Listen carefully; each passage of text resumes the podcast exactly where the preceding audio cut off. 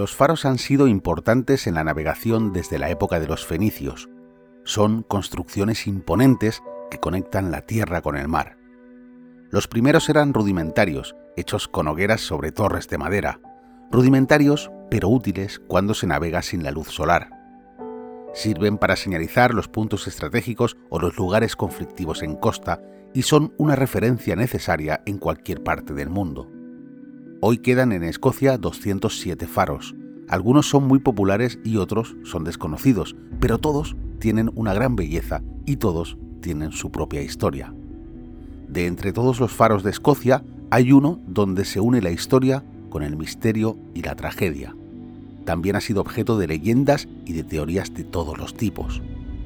Hoy vamos a adentrarnos en el misterio del faro de las Islas Flannan.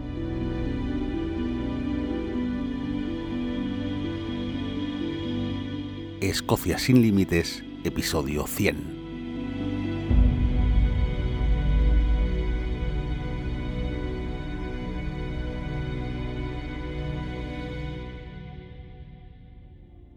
Corría el año 1896 cuando la Junta de Comercio vio necesaria la construcción de un nuevo faro en la isla de Eilean Mor, la más grande del archipiélago de las Flannan.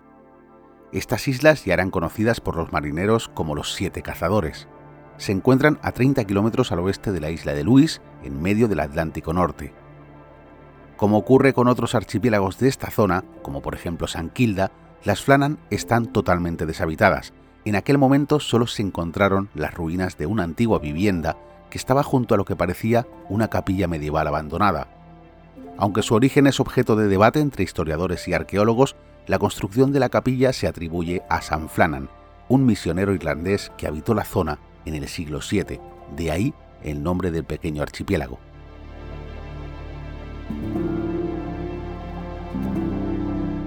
La construcción del faro fue delegada a toda una eminencia en el diseño de faros de aquella época, David Alan Stevenson, primo del famoso escritor Robert Louis Stevenson e ingeniero de excelente reputación.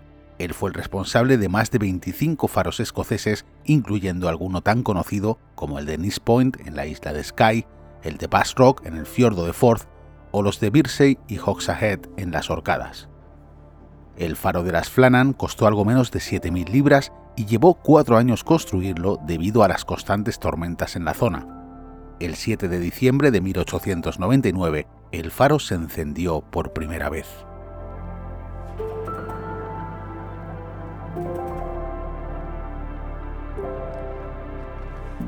Los cuidados y el mantenimiento de las instalaciones estaban a cargo de la Junta de Señalización Marítima del Norte, organismo que seleccionaba, formaba y contrataba a los guardianes que trabajaban en todos los faros de Escocia. Ser farero a finales del siglo XIX no era tarea sencilla, no solo se trataba de vivir en un completo aislamiento, lo que requería de un carácter fuerte, sino que además los guardianes tenían que tener formación previa en el manejo de sustancias peligrosas como el mercurio o el queroseno que hacía brillar las lámparas. Era un trabajo para el que no estaba preparado cualquiera.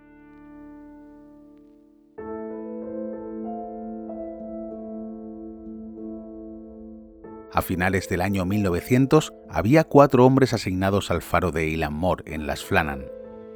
Apenas llevaba un año operativo y en él trabajaban los guardianes James Ducat, Thomas Marshall, Donald MacArthur y Joseph Moore.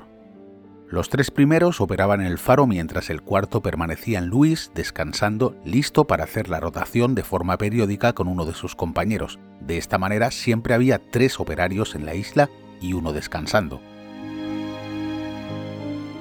el faro de Eilean Moor no contaba con equipo de radio para comunicarse con tierra firme.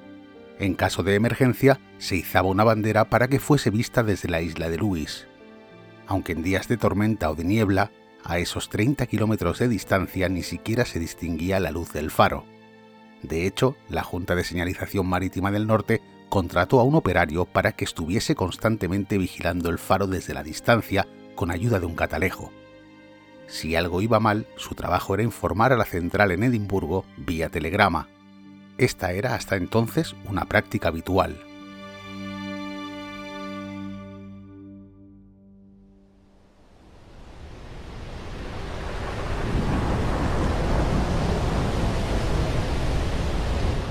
El 15 de diciembre de 1900, un barco mercante, siguiendo su ruta habitual desde Filadelfia hasta el puerto de Leith en Edimburgo, pasa por la región de los siete cazadores. El capitán se sorprende al encontrar el faro totalmente apagado, a pesar de que todavía no había amanecido. Toma nota en el cuaderno de bitácora y da parte de ello a su llegada a puerto.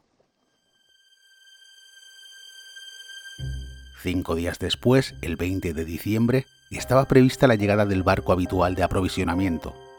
También la llegada de Joseph Moore, el cuarto integrante del grupo que iba a hacer la rotación de personal. Pero todo esto tuvo que retrasarse hasta el día 26 por la gran tormenta que azotaba las Hébridas. La tensión aumentaba ya que en todo este tiempo no volvió a verse el faro encendido.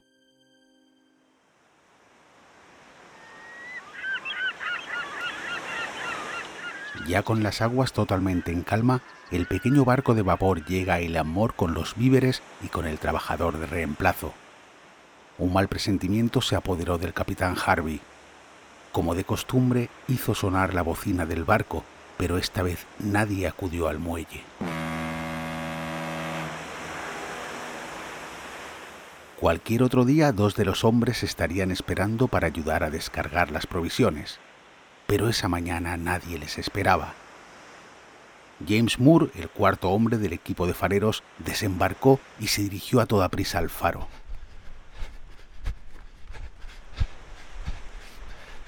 Mientras lo hacía, gritaba desesperadamente el nombre de sus compañeros. La tormenta había dejado grandes destrozos. La pequeña vagoneta que normalmente usaban para el transporte de mercancías desde el muelle hasta el faro estaba totalmente destrozada. Los raíles de metal estaban retorcidos. Era difícil creer que una tormenta normal hubiese causado semejantes daños.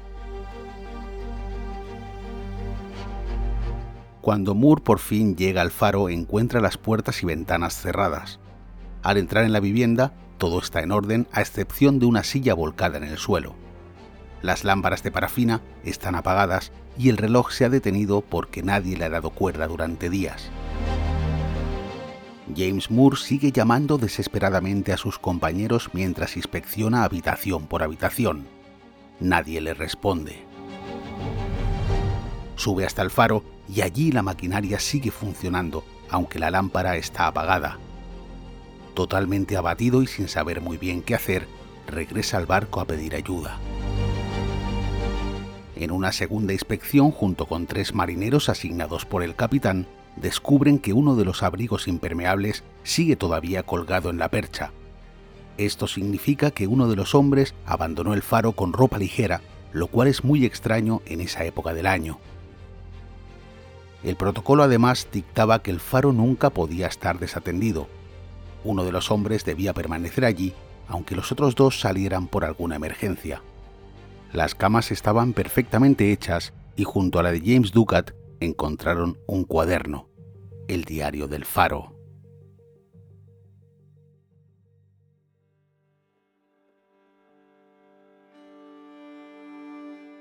Moore, junto con los marineros voluntarios, decide quedarse en Eilan Moore y restablecer la iluminación tan necesaria para la navegación. El capitán, a bordo del Hesperus, vuelve para enviar un telegrama urgente a Edimburgo narrando el suceso. Tres días después, Robert Moorhead desembarca en las Flannan. Es el responsable de los trabajadores y la persona que contrató a los tres desaparecidos. Los conoce personalmente y llega allí con la tarea de investigar lo sucedido. Después de unas primeras impresiones con Joseph Moore, estudia con detenimiento las últimas entradas del diario del Faro. El 12 de diciembre, Thomas Marshall había escrito, En 20 años de experiencia nunca he visto vientos como estos. Ducat está extrañamente tranquilo y MacArthur no deja de llorar. Esto último perturbó al investigador ya que estos fareros tenían años de experiencia a sus espaldas. El día 13, Marshall escribe que la tormenta continúa y que los hombres han rezado durante toda la tarde. Robert Moorhead no da crédito a lo que lee. La última anotación era del 14 de diciembre, justo un día antes de que el barco que atracó en Leith diese la voz de alarma. En esta entrada del diario, la tormenta seguía azotando la isla de forma violenta. Ya nunca más volvieron a escribir. Aquí se pierde la pista. Murhead recorrió el faro minuciosamente y no encontró nada inusual. En la parte exterior, los desperfectos de la tormenta corroboraban las entradas del diario, pero la estructura del faro seguía intacta y la desaparición de los tres fareros seguía siendo un misterio. ¿Por qué los tres hombres salieron del faro cuando sabían que estaba prohibido? ¿Cuál fue la causa para que uno de ellos dejara el abrigo a pesar de la terrible tormenta? ¿Tuvo que salir a toda prisa? ¿Cuál fue el motivo? Eran muchas las preguntas y no había ni una sola respuesta.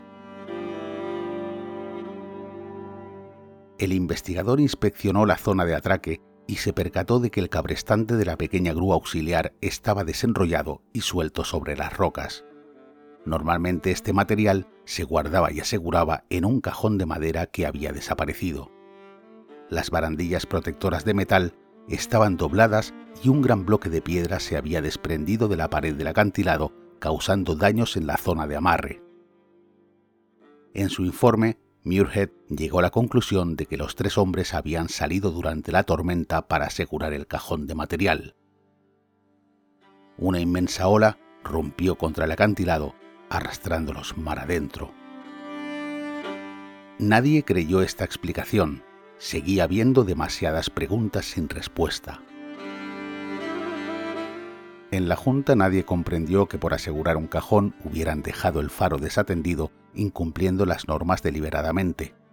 Tampoco era creíble que una gran hora sorprendiera a tres fareros experimentados. Por último, nadie entendía que no se hubiera encontrado ni rastro de los cuerpos o de las ropas como había ocurrido en otras ocasiones en casos de ahogamientos. El misterio nunca se resolvió, aunque hubo especulaciones de todo tipo. Algunos hablaban de un secuestro en una operación de espionaje. Otras teorías atribuían la desaparición al ataque de un monstruo marino. Tampoco faltaron las supersticiones sobre hadas y otros seres paranormales. La historia del faro de Eilan Moore sigue siendo uno de los misterios sin resolver más famosos del mundo.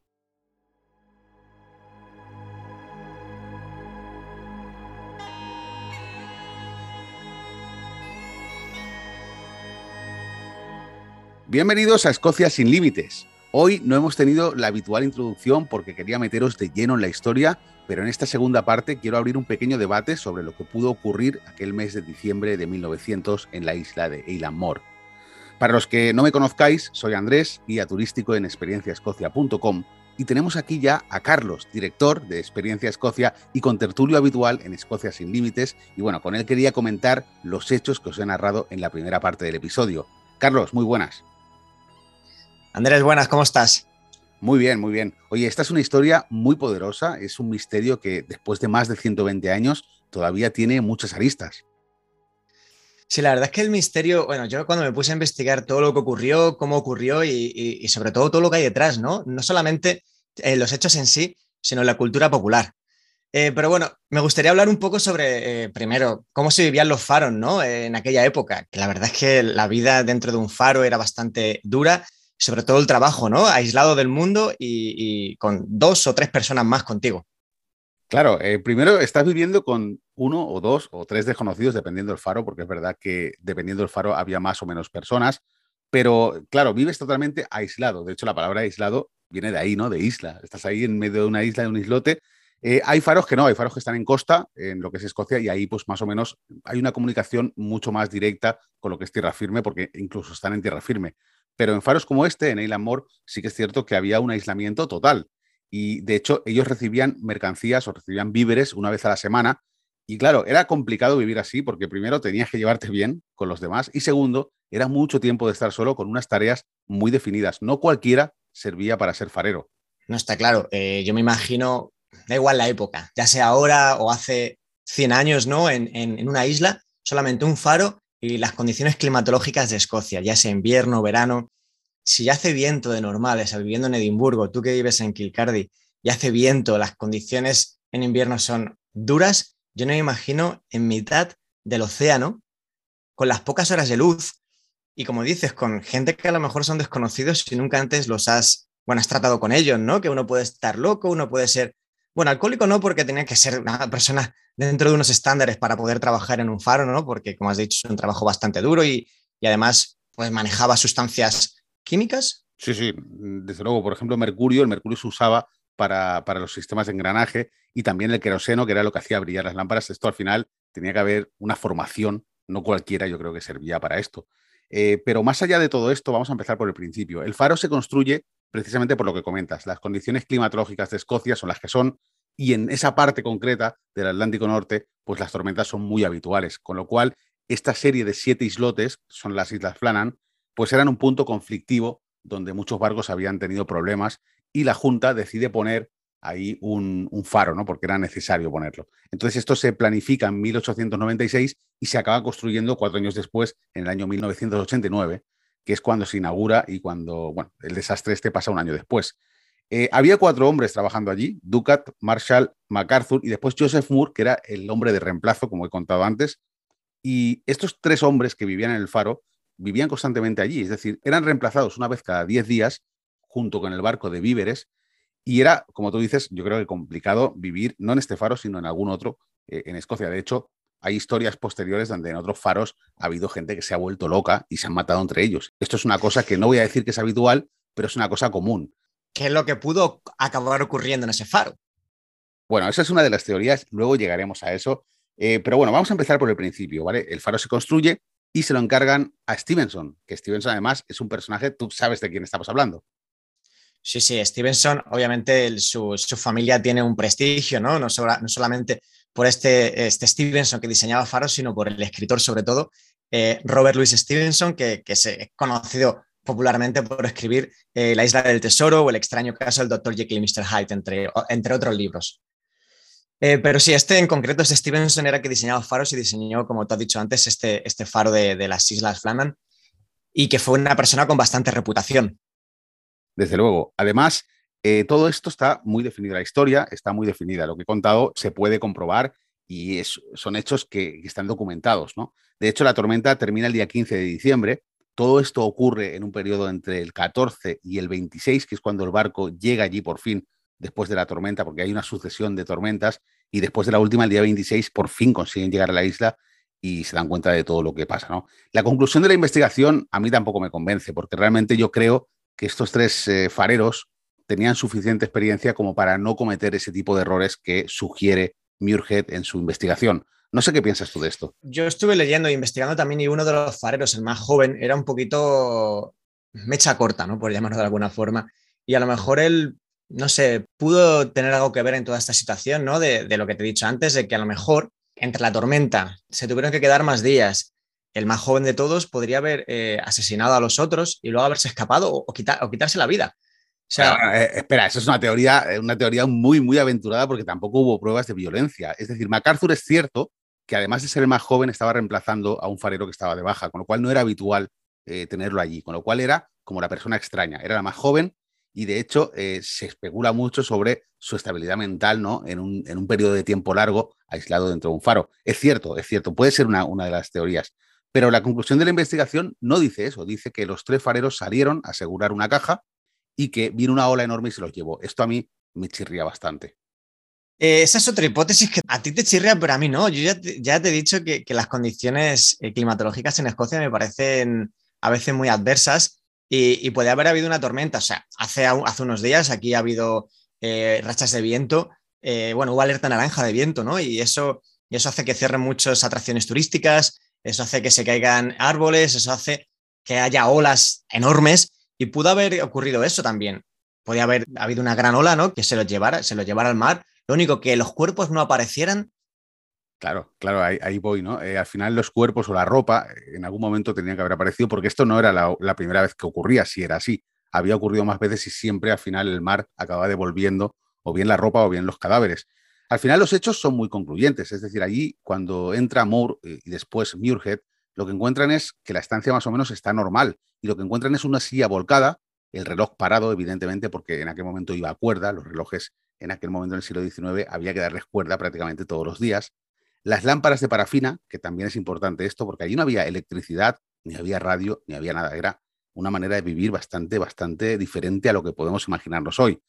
Eh, las lámparas estaban cargadas de parafina, las camas estaban hechas, el faro, eh, el faro, cuando me refiero al faro, me refiero a lo que es la, maquinaria, estaba en perfecto estado, no había habido ningún problema, y simplemente allí lo que había era un chubasquero, un impermeable colgado. Se especula también con que estaban las botas de agua, la información esta es difusa, pero lo que sí que es verdad es que es raro, es raro porque siempre tenía que haber un farero en el faro, esto era una norma y además era una norma inquebrantable, siempre tenía que haber un farero allí y parece ser que esta norma pues se rompió, se rompió y tuvo que ser por algo importante realmente. Es cierto que lo que, dices tú, los hechos son un poco extraños, ¿no? Hay cosas que se contradicen, como podía haber sido uno que se volviera loco y asesinara al otro, o como podía haber sido que el viento, la climatología, hiciera que dos de ellos salieran a asegurar esa caja donde estaba eh, eh, donde tenían ese material, ¿no? y, luego el otro al ver que sus dos compañeros se les había llevado una ola o incluso el mismo viento te puede tirar al agua, pues haya salido corriendo a, ver, a, echarles una mano en un acto desesperado y, ese mismo viento también le, tirara a él bueno, por el acantilado y hacia el agua. Yo soy más partidario de esta versión porque, porque los indicios muestran que había una persona allí dentro, ¿no? La persona que dejó el, impermeable, el abrigo, pues tuvo que salir a toda prisa. Lo raro es que encontrasen la puerta cerrada, también posiblemente por el viento, se cerró la puerta luego, pero eh, la última persona sale del faro de manera desesperada, por lo que parece, ¿no? Y esto es posible que una teoría de mediados del siglo XX se ajuste mucho más a lo que ocurrió de verdad. Esta teoría dice que eh, la persona que estaba en el faro, que se supone que era Marshall, vio cómo Ducat y MacArthur tenían problemas y tuvo que salir del faro rápidamente a socorrerlos. Y entonces quizá pues esa ola se llevó a uno de los tres y los otros dos intentando ayudarle, pues también acabaron cayendo al mar. Pero esta teoría sigue teniendo aristas por todas partes. ¿no? Al final nunca sabremos la verdad. Hay muchas teorías sobre esto. Hay muchas teorías. Por ejemplo, la teoría de las hadas.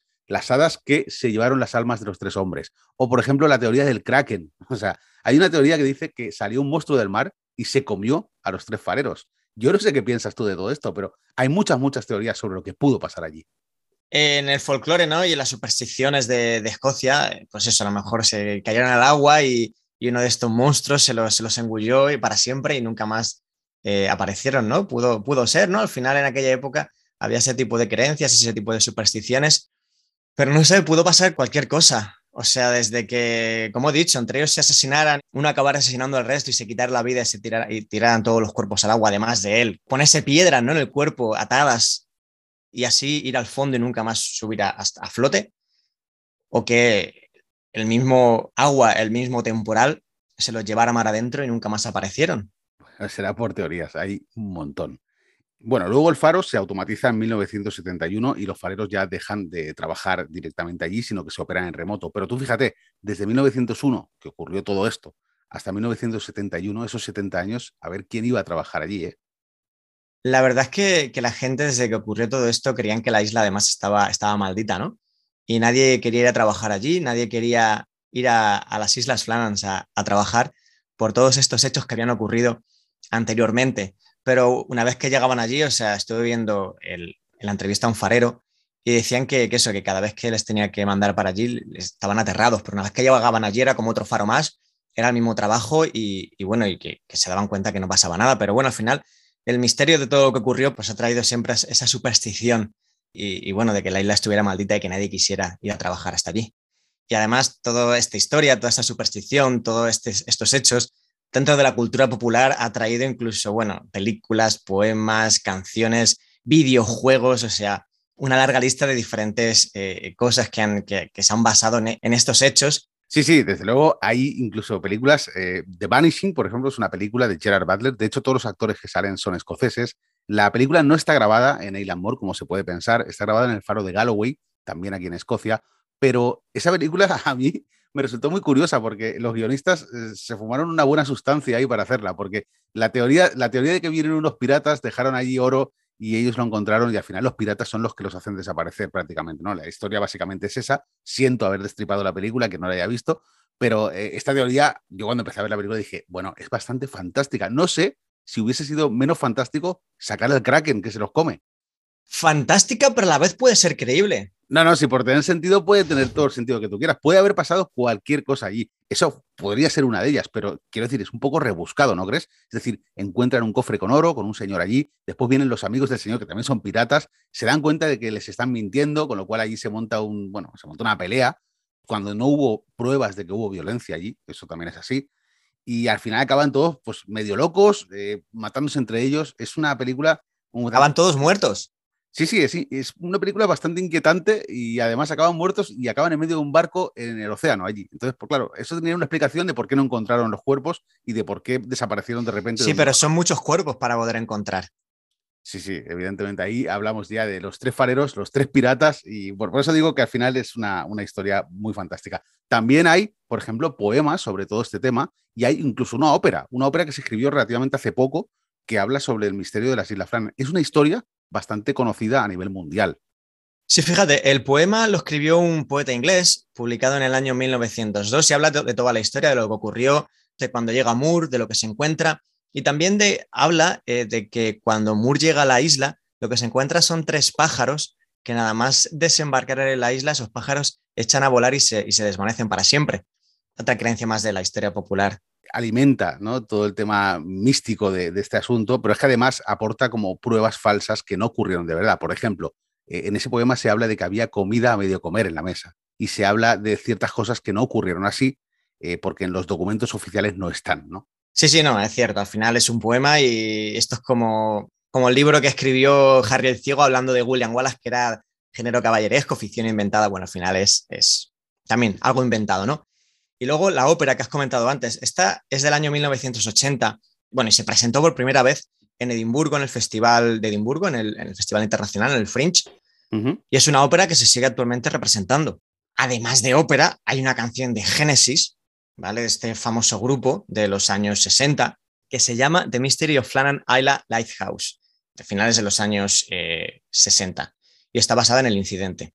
Pero, además de la canción, hay un videojuego que contiene personajes y lugares relacionados con el incidente. Dark Fall 2, Light Out se llama. ¿Tú sabías esto? No, la verdad es que no, no tenía idea de la ópera, del poema sí, pero de, la película del videojuego no. De hecho, hay otras películas también ambientadas en, situaciones similares, quizá no en este faro, pero hay una película que precisamente se llama El Faro, eh, donde la protagonizan, si no me equivoco, Robert Pattinson y eh, Willem Dafoe, y también pues habla de, esto, ¿no? o trata este tema, como dos fareros comparten su vida eh, aislados en un, faro y, se vuelven locos los dos. Al final, bueno, aquí ya también mezclan mitología, mezclan... Es como tenía que ser en aquella época. Yo creo que era un trabajo difícil y a mí también me gustaría saber lo que opinan nuestros oyentes, ¿no? Y por eso me gustaría o valoraría muchísimo eh, leer sus comentarios en redes sociales, tanto en Ivos como Spotify, como en Instagram, como en cualquier parte donde puedan dejar su teoría de lo que aquí ocurrió porque además es que me encanta leer este tipo de teorías porque siempre surgen nuevas y siempre surgen ideas que no se te habían ocurrido.